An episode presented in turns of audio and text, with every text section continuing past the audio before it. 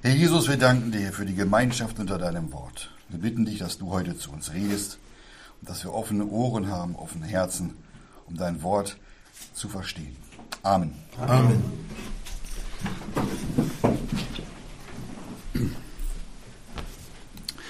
Ja, es geht heute in den ersten Petrusbrief, Kapitel 1.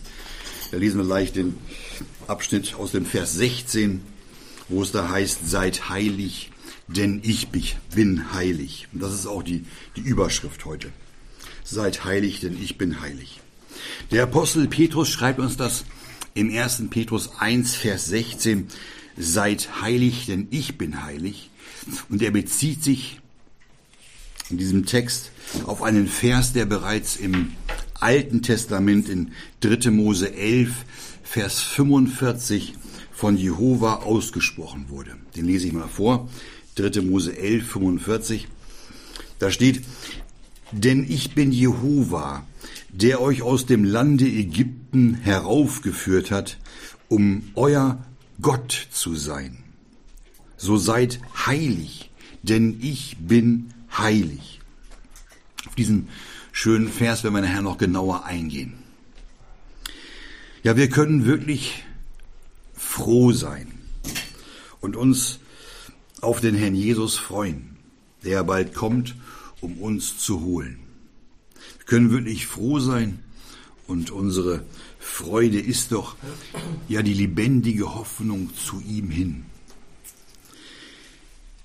Zum Herrn Jesus hin, der uns errettet hat, der unsere Sünden am Kreuz mit seinem Blut bezahlt hat und der uns obendrein noch das ewige Leben geschenkt hat. Und so haben wir als Kinder Gottes doch tatsächlich allen, allen Grund zur Freude. Und mit jedem Jahr, was vergeht, mit jedem Monat, mit jedem Tag, da kommt seine Wiederkunft näher.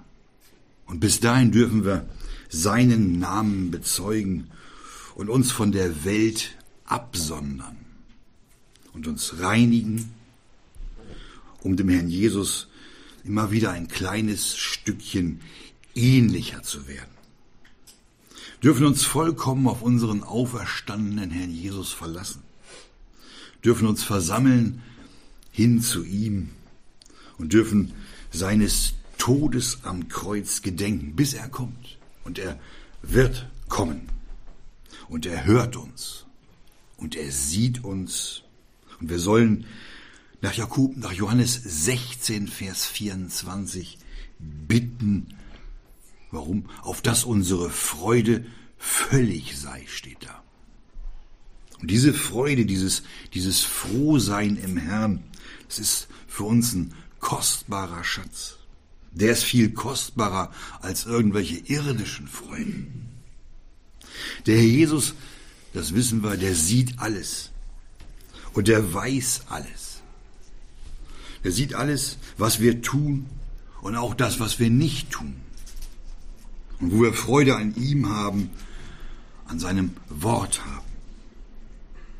Wir müssen uns, wenn wir Dinge für unseren Herrn Jesus tun, immer wieder den Vers 12 aus der Offenbarung 22 vor Augen stellen, wo es heißt, siehe, ich komme bald und mein Lohn mit mir.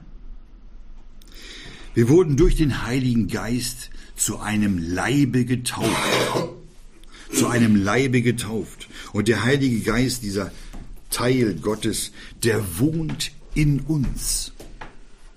Wisset ihr nicht, dass ihr der Tempel Gottes seid und der Geist Gottes in euch wohnt? 1. Korinther 3, 16. Wir kommen jetzt zurück auf unseren Vers aus dem Petrusbrief. Seid heilig, denn ich bin heilig. Unser Gott will, dass alle, die sein sind, die sollen sich jederzeit dieser Heiligkeit unseres Gottes bewusst sein. Da sind wir oftmals nämlich nicht. Genau darum steht dieser Vers, dieser wichtige Vers, auch im Alten Testament und im Neuen Testament. Es ist derselbe Grund, oder aus demselben Grund schreibt uns der Paulus in 1. Thessalonicher 5, 22, dass wir uns von aller Art des Bösen fernzuhalten haben. Das steht da nicht umsonst. Das ist neben der Aussage seid heilig, denn ich bin heilig, eine der Grundsatzaussagen des Wortes Gottes. Wir sind doch sein auserwähltes Geschlecht, ein königliches Priestertum, eine heilige Nation, steht so in 1. Petrus 2, Vers 9. Wir dürfen da nicht achtlos drüber hinweggehen. Wir sollen heilig sein und uns von aller Art des Bösen enthalten. Wir haben uns rein zu erhalten in unserem Wandel und auch in der Lehre und in dem Bewusstsein, dass unser Herr Jesus alles sieht. Da müssen wir heilig sein. Steht ja nicht, dass wir heilig werden sollen. Irgendwann mal vielleicht. Nein, da steht, seid heilig. Es gilt für jetzt. Und zwar seit, seit dem Augenblick unserer Errettung. Da sollen wir nicht nur ein bisschen heilig sein oder zur Hälfte. Seid heilig heißt es. Und zwar voll und ganz. Spielt wieder unsere Halbherzigkeit eine Rolle. Wir sollen voll und ganz heilig sein. Und für unsere Heiligkeit, haben wir einen für alle geltenden, gültigen Maßstab, nämlich unseren Gott selbst, der, wie er sagt, heilig ist. Gott sagte, seid heilig, denn ich bin heilig. Und nach 1. Johannes 1, Vers 3 ist ja unsere Gemeinschaft, steht da, mit dem Vater und dem Sohne. Und die schreiben wir euch, weiter in Vers 4 dann, heißt es in Vers 4, auf dass eure Freude völlig sei. Wir sind also in Gemeinschaft mit dem Vater und dem Sohne gebracht. Und die Freude über die Gemeinschaft, über diese Gemeinschaft, die können wir nur im Lichte genießen. Natürlich ist es oftmals oder meistens so, dass wir zu Beginn unseres, unseres Glaubenslebens, unserer Nachfolge ja nicht völlig im Lichte sind, weil sich so mancher gar nicht traut, völlig im Licht zu sein, um sich vor Gott mit all seinen Sünden zu offenbaren. Und die Erkenntnis eines jungen Gläubigen, ja eines Kindes im Glauben, die ist natürlich geringer als die Erkenntnis eines Mannes oder die Erkenntnis eines Vaters in Christo. Doch es gilt grundsätzlich für alle das gleiche, das gleiche Wort. Wir sollen heilig sein und uns fernhalten vom Bösen, von allem Bösen. Wenn wir nicht völlig im Lichte sind, dann sind wir auch nicht heilig. Weil wir doch ohne im Licht zu sein gar nicht alles sehen können. Und dann stoßen wir an, weil wir eben nicht alles klar sehen. Doch je mehr wir ins Licht kommen, umso deutlicher und umso klarer sehen wir die Dinge. Wir sehen alles so, wie es wirklich ist. So ist das im geistlichen Leben.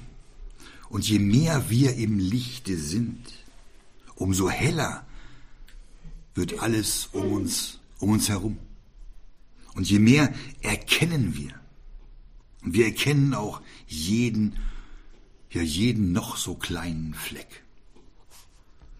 Und viele Dinge, die wir womöglich gar nicht als unrein angesehen haben, die wir als völlig normal ansehen, die sehen wir dann so, wie sie in Wahrheit sind, als unrein.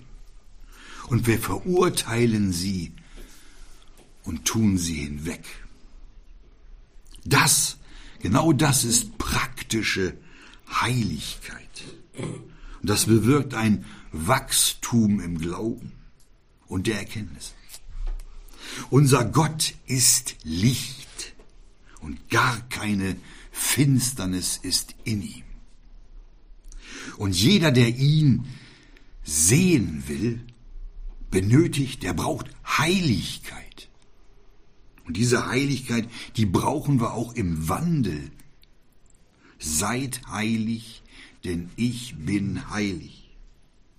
Und für uns Kinder Gottes, da ist es absolut notwendig, in Heiligkeit zu wandeln, um wirklich die Gemeinschaft mit Gott, ja, um die auch wirklich genießen zu können. Und aus eigener Anstrengung oder doch aus eigener Anstrengung, machen ja viele, und aus eigener Kraft, da klappt das nicht. Da wird das nicht gelingen. Nur dann, wenn unser Herz in Christo vollkommen zur Ruhe gebracht ist, ja, und sich allein auf ihn und seine Gnade stützt, nur dann können wir uns selbst vor Gott richten und uns verurteilen und uns über die heilige Natur Gottes erfreuen. Und dann wird tatsächlich nach Philippa 4, Vers 7, wie es da steht, der Friede Gottes, der allen Verstand übersteigt, unsere Herzen und unseren Sinn bewahren in Christo Jesu. Es heißt in Hebräer 12, Vers 14, das ist wichtig, jaget, jaget dem Frieden mit nach, mit allem und der Heiligkeit, dem Frieden und der Heiligkeit nachjagen sollen wir, ohne welche niemand den Herrn schauen wird. Das müssen wir beachten, dieses, dieses gewaltige Wort Gottes. Dieses Wort weist uns nämlich hin auf die Kostbarkeit des zu erjagenden Ziels. Und es erinnert uns auch an die vielen, an diese vielen hinderlichen Einflüsse, an die vielen Hemmnisse in uns und dies um uns herum noch gibt. Wir müssen Acht haben auf unsere Gedanken, die im Laufe eines einzigen Tages in uns aufkommen. Wir müssen wachsam sein und auf die Regungen unseres Herzens achten und auch über die Worte, die über unsere Zunge kommen. Das ist noch ein besonderes Thema. Können wir, können wir mit unseren Gedanken und den täglichen Regungen unseres Herzens freimütig vor Gott treten? Ins Licht Gottes kommen? Und denken wir viel über das Wort Gottes nach? Und bewahren wir das in unseren Herzen? Der Jesus hatte in Matthäus 5, Vers 8 gesagt, Glückselig die reinen Herzen sind, denn sie werden Gott schauen. Wir müssen uns mal folgende Frage gefallen lassen. Das ist eine einfache Frage. Ist es nicht so, dass es uns ganz unangenehm ist, wenn ein anderer Gläubiger, ein anderes Kind Gottes uns bei unserem täglichen Tun beobachten würde. Müssen wir mal ehrlich sein. Und der unsere Worte und unsere Gedanken mitkriegen würde, das wäre doch den meisten unangenehm. Dann würden wir uns unwohl fühlen und die Nähe von diesem Gläubigen meiden. Und außerdem könnten wir diesem Gläubigen ja nicht offen uns gerade ins, ins Angesicht blicken. Unser Blick, der würde sich senken. Schiebt man sich. Und wenn wir dies schon bei einem Gläubigen tun, der ja auch nur ein, ein schwacher Mensch ist, wie wollen wir dann Gott schauen? Er wohnt doch in uns, haben es gerade gehört. Und er sieht alles, er weiß alles. In uns und an uns. Und das ist uns nicht unangenehm. Was muten wir unserem, unserem Herrn zu? Der doch alles sieht, was wir tun und was wir denken. Und wie armselig, ja und wie traurig ist das Leben eines Kindes Gottes, wenn sein Herz nicht rein ist und es sich selbst nicht vor Gott verurteilt.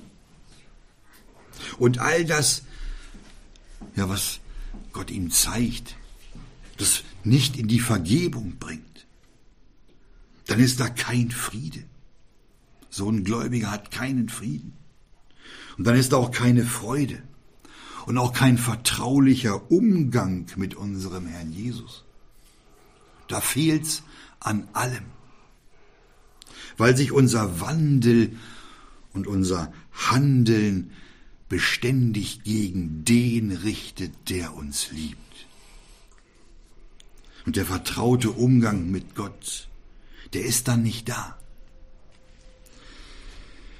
So ein Kind Gottes, das ist doch kein Zeuge gegenüber der verlorenen Welt.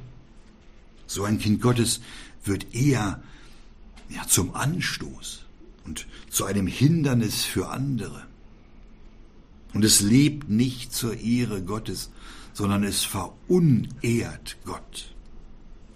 Es ist kein glücklicher Zustand. Und heilig im Wandel ist so ein Kind Gottes auch nicht. Weil es eben nicht auf dem Pfad des Gerechten ist. Da hören wir jetzt von. Sprüche 4, Vers 18. Lese ich mal vor. Aber der Pfad des, der Gerechten ist wie, der, wie das glänzende Morgenlicht, das stets heller leuchtet bis zur Tageshöhe. Der Weg der Gesetzlosen ist dem Dunkel gleich. Sie erkennen nicht, worüber sie straucheln. Anstatt heller zu werden, heiliger zu werden, wird es immer dunkler. Und irgendwann wird es so weit kommen, dass der Gläubige, ein Kind Gottes, genauso wie der Gesetzlose nicht mehr erkennt, worüber er strauchelt, worüber er stürzt. Das muss doch nicht, das muss doch nicht sein. Unser, unser liebender Gott, der hat uns nach 1. Thessalonicher 4, Vers 7 nicht zur Unreinigkeit berufen, sondern zur Heiligkeit steht da. Wir hatten eingangs den Vers aus 3. Mose 11 gelesen, den Vers 45. Das wurde ja durch Jehova ausgesprochen. Denn ich bin Jehova, der euch aus dem Lande Ägypten heraufgeführt hat, um euer Gott zu sein. So seid heilig, denn ich bin heilig. Natürlich geht es hier um Israel, um das Volk, das Jehova aus der Knechtschaft Ägyptens geführt hatte, weil er ihr Gott sein wollte. Darum sollten sie heilig sein, weil auch Gott heilig ist. Ja, es geht um Israel. Doch wir müssen diesen Vers auch für uns geschrieben anerkennen. Ägypten, das steht ja als Symbol für die, ja, für die gottlose, verlorene Welt. Deren König der Gott dieser Welt ist, der Satan. Im Abbild auf den auf den Pharao, der über Ägypten herrschte. Auch wir, auch wir wurden aus der Welt, aus dem geistlichen Ägypten herausgeführt. und sind nicht mehr der Knechtschaft Satans unter, unterworfen, sondern wir sind zuvor erkannte, zuvor bestimmte, auserwählte, weil Gott unser Gott sein wollte. Das muss uns bewusst sein. Und aus Gnade, aus Gnade und aus Liebe zu seinem Volk hatte Gott Israel durch den Mose heraufgeführt. So war Mose der Mittler zwischen den Menschen und Gott. Und unser Mittler ist nach 1 Timotheus 2, Vers 5 der Mensch Christus Jesus steht da, der sich selbst gab zum Lösegeld für viele oder für alle. Und wenn wir jetzt nochmal 3. Mose 11, 45 lesen, dann dürfen wir als erlöste Kinder Gottes anstelle von Jehova auch Jesus einsetzen. Lesen wir mal. Denn ich bin Jesus, der euch aus der verlorenen Welt Ägypten herausgeführt hat, um euer Gott zu sein. So seid heilig, denn ich bin heilig. Grundsätzlich sind wir heilig. Wir sind Abgesonderte für unseren Gott, weil wir Bluterkaufte sind und aus Gnaden errettet wurden und wir das vollkommene Opfer Jesus Christus am Kreuz wegen unserer Sünden angenommen haben und durch den Geist, der in uns wohnt, versiegelt worden sind. Gott wohnt in uns und wir werden Tempel Gottes genannt. Denn der Tempel Gottes ist heilig und solche seid ihr. 1. Korinther 3,17. Aber sind wir auch heilig im Wandel? Das ist die Frage. Denn der Apostel Petrus hat es in 1. Petrus 1, Vers 15 mitgeteilt. Da heißt es, sondern wie der, welcher euch berufen hat, heilig ist, seid auch ihr heilig in allem Wandel. Das ist doch die entscheidende Frage. Sind wir im Wandel, sind wir im Wandel heilig? Und der Maßstab für die Heiligkeit, der liegt nicht bei uns. Wir hatten das eben schon erwähnt, was der Maßstab ist. Gott. Keiner ist heilig wie Jehova heißt es, denn keiner ist außer dir und kein Fels wie unser Gott. Steht in 1 Samuel 2, Vers 2. Und in Offenbarung 15, Vers 4 lesen wir, denn du allein bist heilig. Der Jesus allein ist der Maßstab für die Heiligkeit. Er allein. Und wer von uns sich selbst an sich selbst misst, der, der irrt. Steht auch in der Bibel die Antwort. Denn die Schrift sagt, 2. Korinther 10, Vers 12, indem sie sich an sich selbst messen, und sich mit sich selbst vergleichen, sind sie unverständig. Ja? Und es ist doch klar, dass nur Gott beurteilen kann, inwieweit wir dem göttlichen Maßstab entsprechen. In Johannes 17, Vers 17, da bittet der Herr Jesus den Vater, da sagt er, heilige sie durch die Wahrheit. Und dann kommt noch was. Dein Wort ist Wahrheit. Wahrheit ist das, was Gott über sich offenbart hat und aus dem hervorgeht, wie unser Verhältnis zu ihm ist oder wie es sein sollte. Genau darum sagt der Herr Jesus von sich, dass er die Wahrheit ist. Er machte uns nach 1. oder nach Johannes 1, Vers 18, machte uns Gott kund. Darum ist das Wort Gottes, worin Gott sich offenbart hat, die Wahrheit.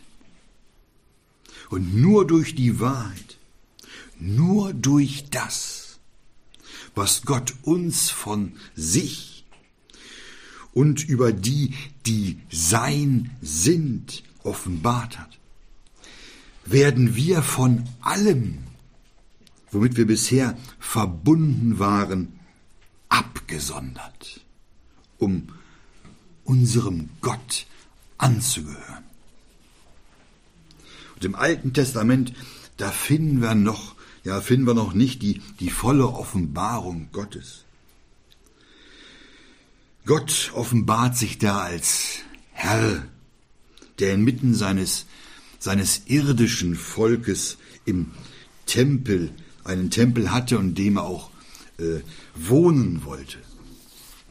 Deshalb steht im Alten Testament, dass der Berg, ja, die Stadt Jerusalem, die Bundeslade, der Tempel, auch die Priester, die Leviten, das ganze Volk und auch die Geräte des Dienstes und all die Opfer steht da mit Heiligung in Verbindung stehen.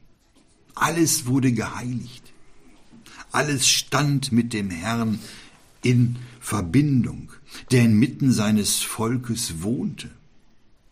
Deinem Haus geziemt Heiligkeit steht in Psalm 93, Vers 5. Und in 3. Mose 10, Vers 3 lesen wir, in denen, die mir nahen, will ich geheiligt werden.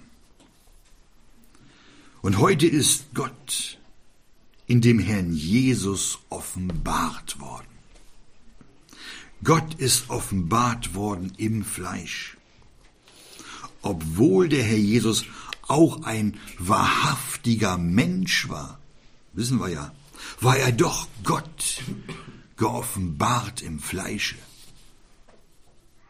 Und als die Liebe Gottes als diese Liebe Gottes dort am Kreuz offenbart wurde. Da hatte er uns die ewige Erlösung gebracht.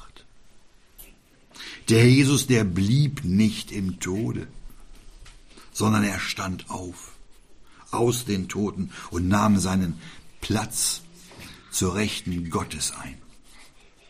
Nach Johannes 17, Vers 4 hat der Herr Jesus den Vater verherrlicht und das Werk vollbracht, was der Vater ihm gab. Als Gott besaß der Herr Jesus die ewige Herrlichkeit schon bevor die Welt war. Wir können das in Johannes 17, Vers 5 mal nachlesen. Der Jesus konnte als derjenige, der am Kreuz auf Golgatha das große Werk vollbracht und Gott verherrlicht hatte, diese Herrlichkeit auch als Mensch beanspruchen. Und jetzt sitzt er, der Herr Jesus, als der verherrlichte Mensch zur Rechten Gottes in der Herrlichkeit. Er ist der erste Mensch im Himmel, vergessen das manchmal. Das war doch der Vorsatz Gottes nach Römer 8, 29, dem Bilde seines Sohnes gleichförmig zu werden, damit er der Erstgeborene unter vielen Brüdern sei. In Johannes 17, Vers 19 sagte Herr Jesus, ich, ich heilige mich selbst für sie, auf dass auch sie Geheiligte sein durch Wahrheit. Er heiligt sich selbst für sie, steht da. Er sonderte, der sonderte sich ab, um vollkommen den Willen des Vaters zu tun, um ganz für ihn da zu sein. Und er tat das, damit auch wir Geheiligte sein durch Wahrheit. Da haben wir den richtigen Maßstab für unsere Heiligung und gleichzeitig auch das richtige Mittel, um geheiligt zu werden. Das Mittel ist die Wahrheit. Sein Wort ist Wahrheit. Jesus ist Wahrheit. Und wenn wir heute im Neuen Testament lesen, dann sehen wir, dass Gott ja auf zwei Arten von unserer Heiligung redet. Es wird uns gesagt, wir sind geheiligt. So heißt es in 1. Korinther 6, Vers 11. Aber ihr seid geheiligt aber ihr seid gerechtfertigt worden in dem Namen des Herrn Jesus und durch den Geist unseres Gottes. Also werden wir Heilige genannt, weil wir gerechtfertigt sind. Diese Heiligung hat durch unsere Wiedergeburt stattgefunden, als wir errettet wurden. Da wurden wir durch den Heiligen Geist von der Welt abgesondert und haben neues Leben in uns, die göttliche Natur. Doch wir müssen uns auch praktisch, ja im Wandel heiligen. Dafür haben wir die vielen Ermahnungen und die vielen Ermunterungen in der Schrift. Und das ist das Ziel allen Dienstes, indem wir schon jetzt oder den wir schon jetzt verwirklichen, was wir einmal sein werden. Und wie sollen wir sein? Wie sollen wir sein? Wir sollen ihm, dem verherrlichten Menschen im Himmel, unserem Herrn Jesus, gleichen, ihm ähnlicher werden. So ist der Jesus auch für unseren praktischen Wandel der einzige und gültige Maßstab. Darum heißt es, jeder, der diese Hoffnung zu ihm hat, reinigt sich selbst, gleich wie er rein ist. 1. Johannes 3. Lass uns dazu kurz im ersten Thessalonicher Brief Kapitel 3 die Verse 12 und 13 lesen. Lese ich vor. Da heißt es, euch aber mache der Herr völlig und überströmend in der Liebe, gegeneinander und gegen alle, gleich wie auch wir gegen euch sind, um eure Herzen tadellos in Heiligkeit zu befestigen, vor unserem Gott und Vater, bei der Ankunft unseres Herrn Jesus mit allen seinen Heiligen. Wie können wir unserem Herrn in der Praxis gleichförmiger werden? Indem wir aus menschlicher Kraft danach ringen, uns anstrengen, indem wir versuchen, unser Leben zu verändern, um im Wandel heiliger zu werden? Was wird uns in Römer 7 berichtet? Da lesen wir, dass wir scheitern. Das klappt nicht. Paulus schreibt uns da in Vers 15 Römer 7, denn nicht was ich will, das tue ich, sondern was ich hasse, das übe ich aus. Aus eigener Kraft können wir nichts. Ohne mich könnt ihr nichts tun. Und was ist das Ergebnis der eigenen Bemühungen? Das können wir lesen in Vers 24, Römer 7, Vers 20. Römer 7, Vers 24. Da heißt es, ich elender Mensch, wer wird mich retten von diesem Leibe des Todes? Hat Paulus geschrieben. Nur das kostbare Wort Gottes, das zeigt uns den richtigen Weg.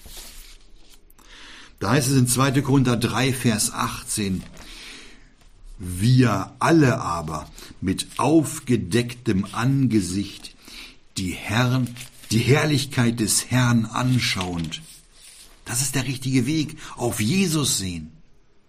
Werdet verwandelt nach demselben Bilde, von Herrlichkeit zu Herrlichkeit, als durch den Herrn den Geist. Das ist der richtige Weg, indem wir auf den Herrn Jesus sehen, so wie er jetzt im Himmel verherrlicht. Indem wir im Wort Gottes alles, was über ihn geschrieben steht, lesen und darüber nachdenken. Und dadurch wird unser Leben verändert. Dann werden wir nach und nach in sein Bild verwandelt. Und so wie wir uns in unserem Herzen mit ihm beschäftigen, so wird das nach und nach Veränderung bei uns bewirken. Nach und nach. Unseren Blick auf den Herrn Jesus gerichtet bewirkt Heiligung. Und Heiligkeit ist die Natur Gottes. Seid heilig, denn ich bin heilig. Unser Herr Jesus der sitzt schon heute als verherrlichter Mensch, ja als unser Hohepriester auf dem Thron Gottes. Wir lesen davon in Hebräer 7, Vers 26, lese ich vor.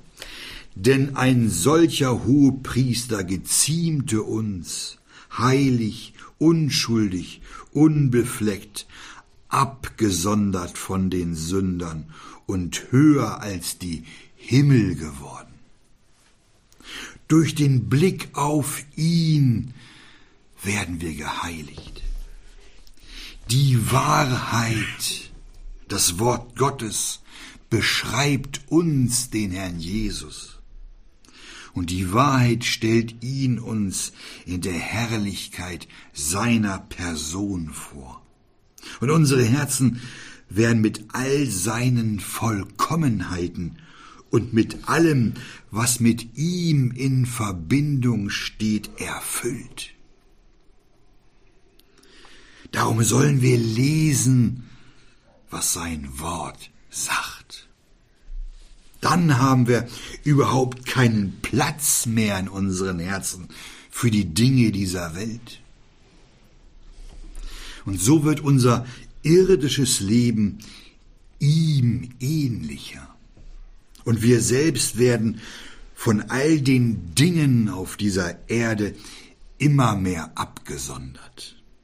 Für unseren Gott. Das ist Heiligung. Das ist das Enthalten vom Bösen.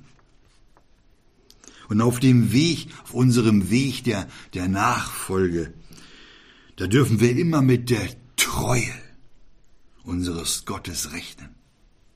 Wir müssen nur eines tun. Nach Matthäus 6, Vers 33, zuerst nach dem Reiche Gottes trachten und nach seiner Gerechtigkeit. Und dies alles wird uns hinzugefügt werden. Dann kommt der Rest von ganz allein, ohne dass wir uns mühen und abstrampeln müssen. Denn unser Gott ist treu und er ist heilig. Seid heilig, denn ich bin heilig. Das ist sein Wille für uns. Amen.